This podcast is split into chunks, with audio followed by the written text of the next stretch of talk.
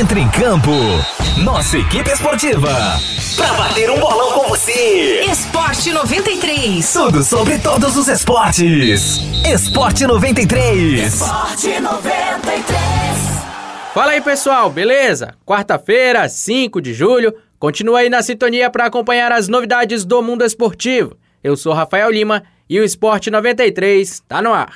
Esporte 93. E ontem teve o jogo de volta da final do campeonato mais amado do Brasil, a Lampions League.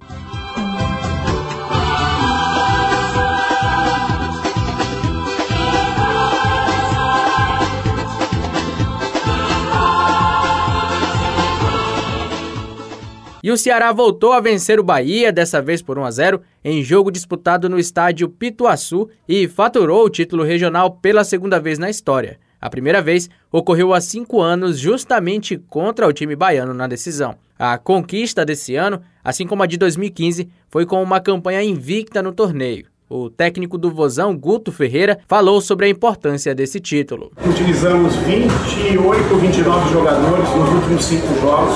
Todos estiveram dentro de campo, deram o seu melhor e hoje a gente colhe o trabalho deles e o trabalho de muita gente que está na retaguarda e que nem aparece e consegue levar alegria para a torcida do Vozão e o que é muito legal, né? Consegue levar um bicampeonato.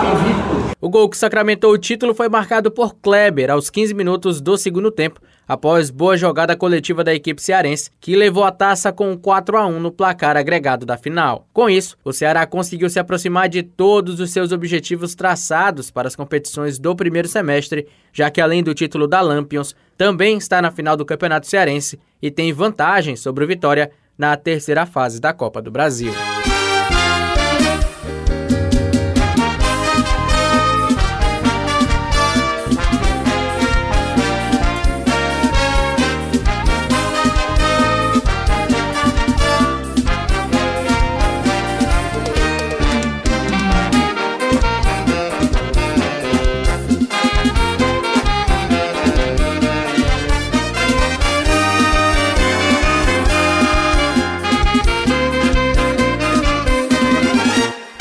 Parabéns, Vozão!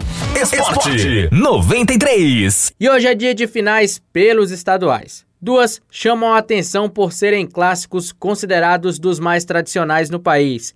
Em São Paulo, o Corinthians e o Palmeiras se enfrentam na Arena Itaquera. O Corinthians é tricampeão sob o comando de Fábio Carilli e agora busca o tetracampeonato com o Thiago Nunes, numa série que inclui a conquista de 2018 justamente sobre o Palmeiras e seria um feito inédito na história do clube. Já o Verdão, novamente comandado por Vanderlei Luxemburgo, tenta dar o troco pela última final e encerrar um jejum que já dura 12 anos. O último título estadual foi em 2008, com o próprio treinador que pode se isolar como o maior campeão paulista. Com relação aos desfalques, o Corinthians tem apenas o centroavante Mauro Bocelli, que se recupera de uma fratura no rosto. Pelo lado palmeirense, não jogarão o capitão Felipe Melo e também o jovem Gabriel Veron, os dois com lesões musculares. A outra final com gosto diferente é lá no Rio Grande do Sul. A Arena do Grêmio será palco de mais uma decisão com o clássico Grenal. Às nove e meia da noite desta quarta-feira, o Tricolor e o Internacional se enfrentam no clássico de número 426 pelo título do segundo turno do Gauchão.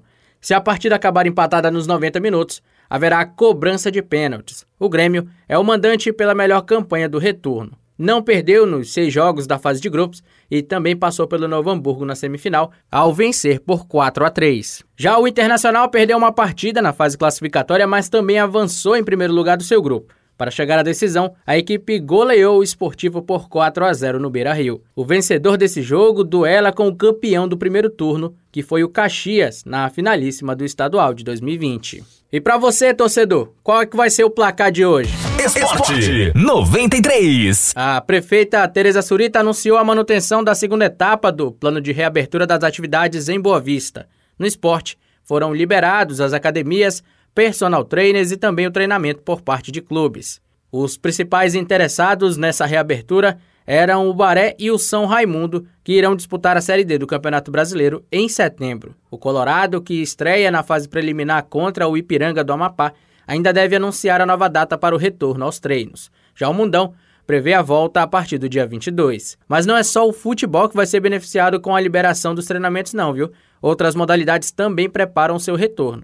A Aquática Marinho, por exemplo, pretende voltar aos treinamentos ainda nesta semana. Apesar de ter liberado a volta aos treinos, a Prefeitura de Boa Vista informou que competições esportivas seguem proibidas e ainda não há uma previsão para autorizá-las. Apesar disso, a Federação Roraimense de Futebol planeja a volta do campeonato estadual para o mês de outubro, com data ainda a ser definida depois dos confrontos entre Baré e Ipiranga pela Série D. O próximo passo no plano de retomada está previsto para ocorrer daqui 15 dias. Nesta terceira etapa, serão contemplados os espaços de eventos e festas, os cinemas e os teatros.